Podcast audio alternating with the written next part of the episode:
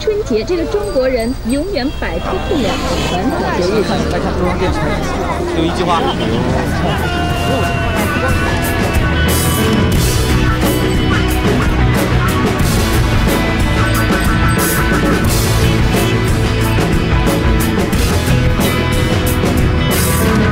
你好，欢迎收听春节六必黑。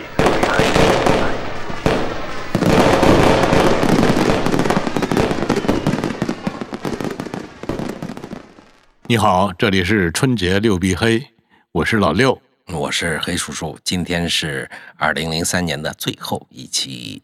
哎，嗯，录完这一期呢，我们就该上班了。往常这个年假结束要上班的时候，都是有一种扫眉打眼的一种心态，百般不舍的去上班啊。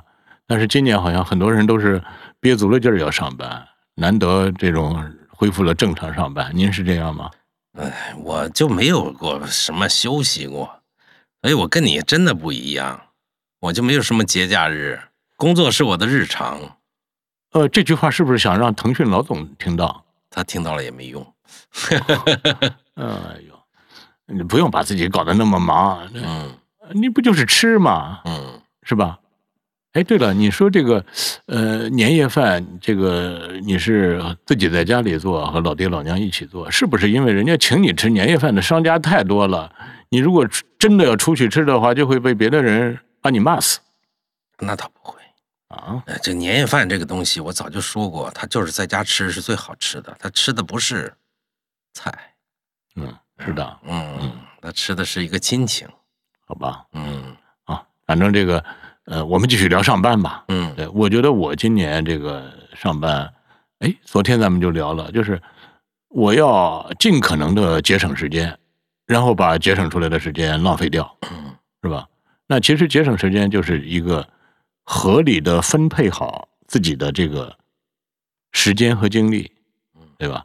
呃，不是浪费，而是真的是我们你看这个，呃，二零二二年七月十三号，我们在南通月圆之夜，不是和老狼叶培唱歌吗？哎呦，那那天太美好了！我觉得，尤其是在这个大的背景下的那个纵情高歌。那叶培就说：“他说太无常了，所以有什么心愿要尽快实现。”嗯，哎，我觉得这会不会也是这个恢复正常之后，大家又重整旗鼓之后的一个心态呢？报复性浪费，浪费，嗯，报复性的浪费嘛？浪费时间嘛？我认为，我除了浪费之外，我做事儿也会尽快的把它做完啊，是吧？那您能不能立几个 flag，然后您要做的事儿？我首先，我觉得你说。把节省的时间浪费掉，这个话听起来特别像我们读书的时候班里的学霸，傻叉才复习呢。那这这个这玩儿啊，然后吭这回家就吭哧吭哧吭哧一直读书读到天背书背到天明。我错了，我不该这么刻意，从一一开始我就该浪费。人生归根就是一场浪费，是这么说的吗？呃，因为你你本身就是学霸，你在业务上做的非常好，是大家都非常羡慕的。嗯，此话倒也有理。但是啊，这个我是看了这个今年呃二零二二年最夸我最让我满意的一句话是关雅迪说的。嗯，因为。当时正好是这个漫威的那个叫什么第五阶段的宇宙吧，因为他这个一个宇宙拍若干部片子之后就重启，第五宇宙好像是烂大街了，票房也不行，评分更低。然后这个网上就有一个分析，这个漫威为什么第五宇宙烂了？那关雅迪就说：“他说因为他的这个 IP 太多，他把观众喂顶了，嗯，就是拍的太多了，喂顶了。然后呢？”他就非常善解人意的引用了读库的例子。他说：“你看读库老六就不会把读库出那么多，因为他知道读者不需要那么多。”哎呦，把我美的！因为我想，确实是我们有一年读者年会，嗯，有读者问说：“这个读库为什么一年只出六本，不出十二本，不变成一个月刊？”我就跟大家解释，我说：“呃，从现在的稿件储备来说，变成月刊应该没有问题。从读库团队的产能来说。”变成月刊也没有问题，但是对于读者来说是有问题的。读者不需要出十二本，呃，读者六本就够了，他不需要追十二本，他追不上。我觉得这个确实是，呃，关雅迪老师无意中道破了我们的天机，就是我们心里很有数，这个有数就是我们配消耗读者多少金钱和时间。是的，我们切不可过分的高估自己，认为自己可以无限的占有读者的时间和金钱。是的，所以这几年我已经开始有这种自觉了，就是我们尽量少做书，做一本是一本。怎么说呢？就是甚至模仿影视剧。你看影视剧不就那么点产量吗？那么多优秀的从业人员才做那么几部戏。我想未来是不是我们也做的要一本是一本？但是数量上好实现，对吧？我们无非就是少出几本书吧。但是质量上太难实现了。所以我感觉我立这个 flag 最后有可能是那叫作茧自缚。我最后实现不了打脸。但是你不做，别人也要做。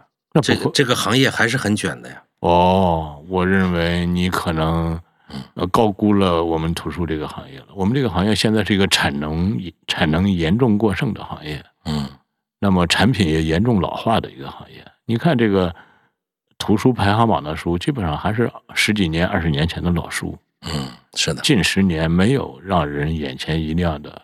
让所有人都就是绝大多数人眼前一亮还是有的，比如说史航老师推荐的书，基本上都眼前一亮，对，就是读不下去嘛。呃，那个书呢，被我现在总结叫有上限无下限。嗯，呃，什么叫有上限无下限呢？就是这样的书，我们一看就知道它最多能卖多少本啊？他最多可能就卖三千本对吧？运气好的话卖五千本到头了，他绝无可能卖到六千本但是。也有人跟我辩论，他说什么叫无下限？他说一本书的销量的下限是非常容易预估的，就是零嘛。嗯，他一本都卖不出去，不就是下限吗？你凭什么说它无下限？但是在我的理解中，所谓的无下限，不仅仅指他只是说卖的很少，而是他对其他书的伤害。嗯，他对品牌的伤害。嗯，只能说史航老师的口比较偏。嗯，就像小卓介绍电影一样。也是一个非常好的风向标，哎，天气预报，嗯，对吧？就是他说今天要下雨，嗯，大伙儿就就坦然的出去，要戴太阳帽。对，他说今天这个晴，嗯，大伙儿一定要带上雨伞。对对对对，这个是。但是其实我想，就是呃，当我们把一本书努力卖出去之后，呃，一本不太那么让人满意的书，或者不值得占有那么多人时间和金钱的书卖给那么多人的时候。貌似是商业上成功了，那其实是伤害了自己的品牌，伤害了未来。就当读者一旦说“啊，读库也出这样的书”，这一句话，我觉得这个这打多少脸都不够的。所以我现在特别我理解了，特别战战兢兢啊，在这方面是不容易做好。嗯嗯，实际上做片子也差不多，如履薄冰。嗯，你生产的太多了，就是就就是萝卜快了不洗泥。嗯嗯。并且因为有了这种感受，我现在甚至会觉得，我不要再做那么多的营销了，嗯，是吧？就是，哎呦，这个真的是应该感谢我女儿，因为她现在是周末基本上都需要我陪着她去那个 shopping mall 里头玩那么也去逛书店。我现在逛书店的次数比原来多多很多。那带着他逛书店的时候，说真的，我自己看着还是很悲凉的，嗯。就是呃，我们的从业人员，我的同行们，大家都在挖空心思的为这本书提炼一个卖点，为那本书什么弄一个腰封，就是全是在那里竭尽全力的说来买我呀，来买我呀。哎呀，我觉得内心还是真的是，我觉得包括我们看到的网上的这种各种各样的营销手段、推广手段，不能这样活了。嗯。啊，就是这种对营销的迷信，对营销的过分的看重，我想是不是今年少做一点？这也是我给自己立的一个 flag。嗯，那你难道不检讨一下你自己吗？我我如果立一个的话，我想明年如果六必黑找到赞助，他第一年就跟我说，第二年我们这个就会有冠名了。嗯嗯，就是本节目由读库和风味人间独家赞助。呃，如果明年还录的话，我希望明年我能选出来今年一年我最喜欢吃的二十个菜。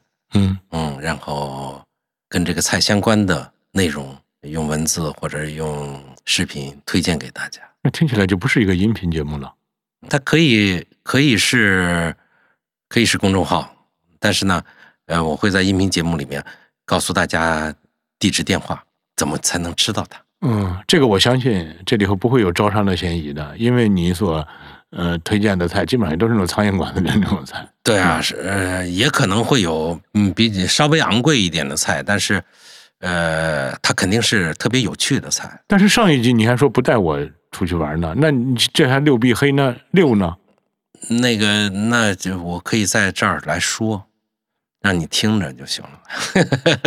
哎，这听起来特别像朋友之间才能干的事儿，是吧？是的，嗯，那类似这样的损招，你就是还有吗我？觉得这个我的公众号一动不动就长草，这个实在是有些太讨厌。有我呢，你只要一长草，拿把我拿出来，这个挤兑挤兑，嗯编排编排，嗯嗯，行吗？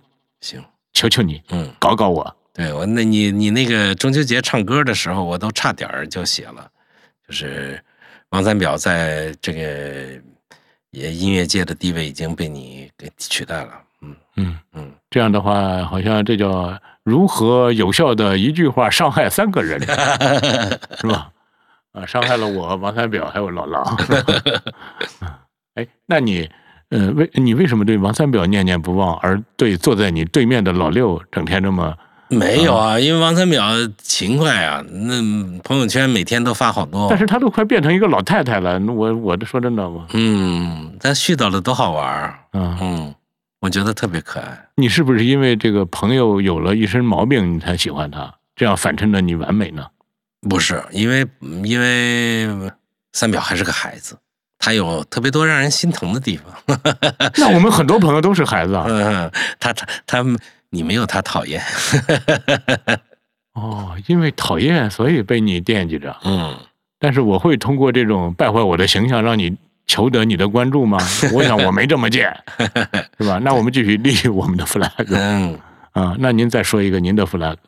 呃这个还不够啊。嗯，我觉得让我立 flag 本身就已经让我很紧张了。哎，呃，我觉得也不叫 flag 吧。我其实这是这两年总结出来的，但是因为这个疫情，确实我加强了一个理念，就是随时可死。当然，这过年说死好像听着不吉利啊。尤其是，好吗？人很多员工、很多同事，人家都九零后，才二十多岁、三十多岁，你这这让人家老惦记着怎么安排自己的后事儿，这这不可能。但是我所说的死，它不是这个生理意义上的死亡，嗯对吧？其实，呃，现在的医疗手段，一个人生命的死亡，那个不不是你说了算的，对吧？那交给医生就行了，交给老天爷就行了。我说的死就是你的业务突然停了，比如公司突然因为各种原因垮了，你怎么办对，那我们就说一说，如果公司垮了，我们能干什么？啊？你你能干什么？啊，糟糕！你这么一说，我发现我还是干这个。嗯，我就是，如果我的小伙伴们还愿意跟我一起干的话，如果读库垮了，我们再哪怕再注册一个库读呢，我们继续干这个。呃，这可能也是，我觉得我的叫知天命吧。其实我你给我数不完的钱，花不完的钱，我还是干这个。我二零零四年因为拍彭真，呃，去罗马尼亚出差，当时罗马尼亚的地陪是一个会说中国话的罗马尼亚人，哎，是不是我见过那个小女孩？男的，他以前是罗马尼亚的中央电视台的国际部主任。嗯那一年，实际上罗马尼亚已经就是经济濒于崩溃，他的那个那个钱，我们都得每天用美金去换，因为他在不不停的通货膨胀。哦，你不能一次换很多。对他，这也是这个库切告诉我们的，就是这个这个哥们儿告诉我们的。呃，他你能够知道他之前在媒体工作过，他的社交圈非常广。我有一天在群里面跟你们说，就是沸腾的生活的那个海滩，嗯，嗯。妈妈呀海滩，我去过，我还在那个罗马尼亚的著名运动员的那个哈吉他的嗯别墅吃了一顿饭，呃，当时他就给我们做做这个工作，但是做这个翻译的工作，当时因为有一年的国际共运，某一次的这个会议是在布加勒斯特召开的，就就是著名的布加勒斯特会议。那在这个过程当中呢，我慢慢的知道他们已经没有了电视台的工作了。嗯，呃，就是已经死了。对我说：“那你现在靠什么收入啊？”他说：“我现在就是跟你们就是有收入的。”我说：“那你做了这么多年的纪录片，你不难过吗？”他说：“他的中文非常好，北北京大学毕业的。呃，他说，就是一个人当生存成了第一个第一问题的时候，就是没有办法谈理想的。哦，我说那平时中国团肯定没那么多，罗马尼亚不是中国人的旅游目的地嘛？你做什么？他说，我我的日常生活是拍照片。我说哦，那还好，起码你是个摄影师，你还可以这个有你的艺术创作。第二天，他给我带来了他的作品，嗯，他是给餐厅拍菜单的照片。哦，今天我们看来，没有当年我第一次看到的时候这么震撼。因为当年你是装台的，对，当年我也在体制内工作。说老实话，那次从康斯坦丁离开，我就也是跟他告别嘛。我就想，哎呀，如果我没了工作，我能安心的去做这么琐碎无趣的事情吗？我觉得我能做，但是我会很痛苦。就是一个人对工作的喜欢和。和那个工作能给你带来的快乐，我觉得对对对，可能是同等重要的。所以你说，如果小伙伴不离开你，你可能还去继续做。我想，我可能也是这样。如果让我去做，因为我现在是因为我是站在一个传播者的角度，我去观察美食，我去讲食物以及食物背后的故事。我我觉得它能让我。你收获很很很很明显的这种成就感，但是如果说让我去推这家餐厅做的好吃，这个他用了什么材料，这个他能够保证给大家什么，这个我可能就会有点痛苦。那嗯，有一天我就因为我们不是做这个到来给大家选品寄给大家吃嘛。我觉得，哎呀，如果不行的话，以后我就当一个这个什么优选采买，对，不不不，我不负责优选，也不负责卖，你就给一个是这个谁家里当一个采买，我就负责给你们供这个当季的好吃的，这个相当于你是这个美食管家，对对对对对对。那那会儿应该我做生意应该做的很大了，我就我对你就雇我，我就当一个采买，嗯，就是这每每个月给我一笔钱，其中有百分之十是我的这个跑腿费，嗯嗯，那个嗯，我就指望着独库真的真的能够发大财。哎，呃，你看啊，这个 BBC，嗯，因为你很了解，对吧？这个 BBC 和这个。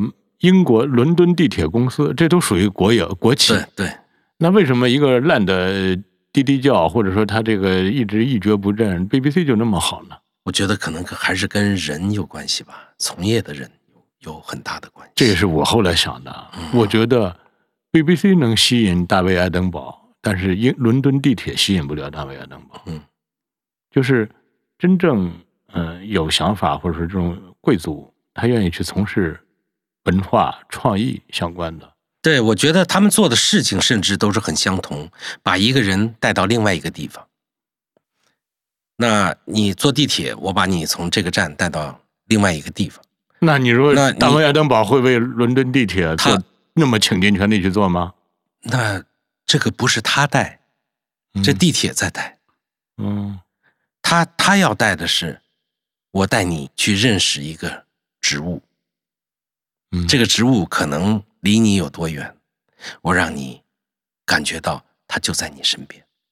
嗯，其实我们也有能力去做嗯更多的题材的纪录片。就像我们也是个开火车的，但是我们现在呢就被大家定位成了餐车。是啊，你看这个所谓随时可死，它有一种状态叫沉舟侧畔千帆过，病树前头万木春。那如果说说真的，咱们说一个稍微沉重一点的话题，我认为你是生生被逼成了一个美食片导演、美食纪录片导演。如果说现在突然这个。呃，不让你拍美食纪录片了，那也许腾出来了，给你腾出了一个空间，你还能干点儿你原来更想拍的片子，会不会有这种可能呢？这个可能跟大环境有关。你我们拍其他的片子，要要养活团队、养活自己，可能要比现在要艰难一些。嗯嗯，就是呃，拍美食纪录片实际上是一个不坏的选择，它不是一个特别。好的就是优选的，不是它只是一个不坏的选择，它就有点像某种制度一样，它只是一个不坏的选择。听出来了，嗯，呃，我也在想，我说，呃，我当然跟我的小伙伴们开玩笑，我说以咱们现在这个呃整个的这个团队的这个架构，呃，包括我们的经验，其实这个经验更多的是坑和雷，嗯，对吧？我们这些年积累的最大的财富。就是那些踩过的坑、碰过的雷，呃，让我们以后少犯错误。我说，因为有了这些财富，呃，未来我们可能开一个包子铺都能卖得很好。嗯，但是后来我想，当然，首先我们说做编书和卖开包子铺，这里头没有高低贵贱之分。我在想，如果我们这个包子铺开的很成功，但是读库不仅仅是我的，也不仅仅是我和我这些同事们的，还包括十八年来一起成长。的这些读者是的，读者不答应我们去卖包子，他们还是希望我来编书。我我后来我突然想，这个话题特别微妙，嗯，是吧？就是我们老说一个人要自由，不能让别人说了算。但是你最后你发现最大的叫不自由。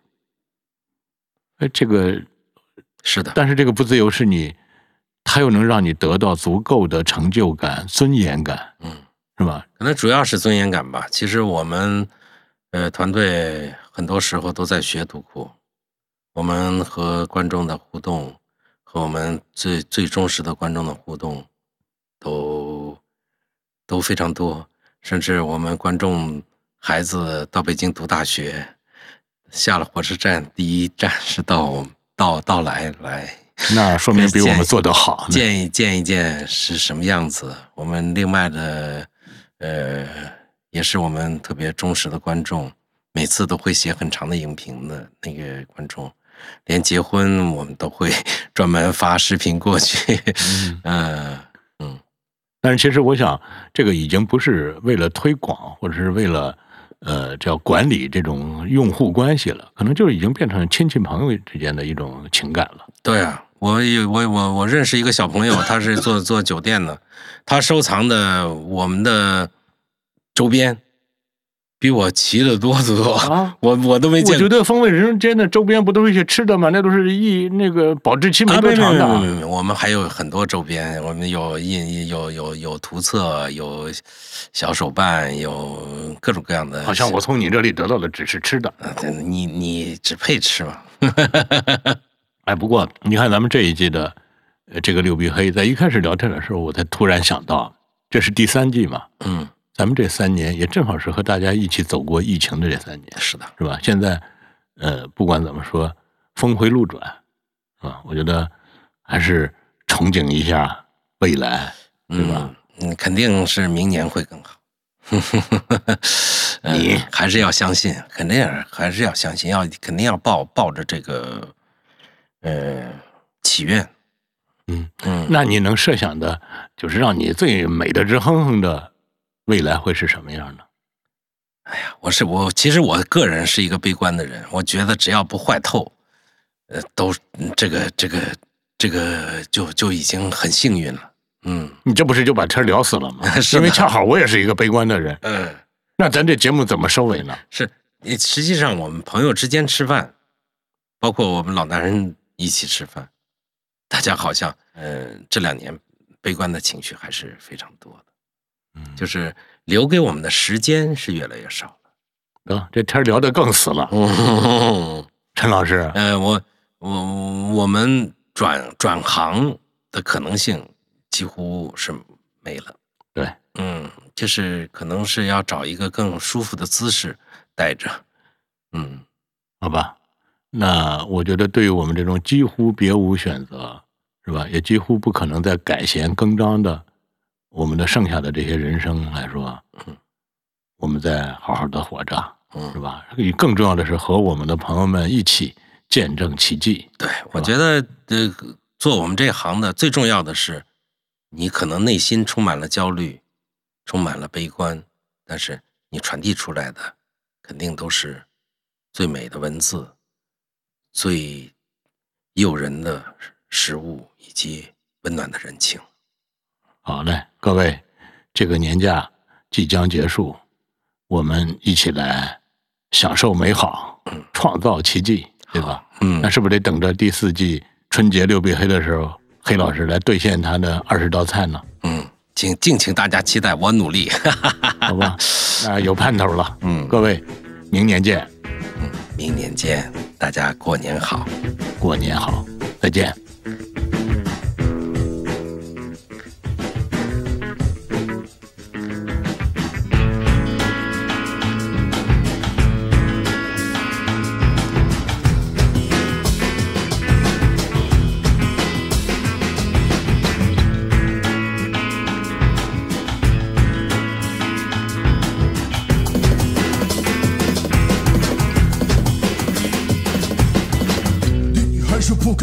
和他说，因为你这个人还是太软弱。你曾经是速度的到了他，你说这就是什么摇滚 rock and roll。可是现在你的激情啊已经过去了，你的确不是那么单纯。一切还都不在乎你，他看着你的样子真是天真。以后腐朽有着这样的风格，就好像维护着平庸的欢乐。你怀抱着吉他，日夜黑苦，寻找着新的情人，Go rock and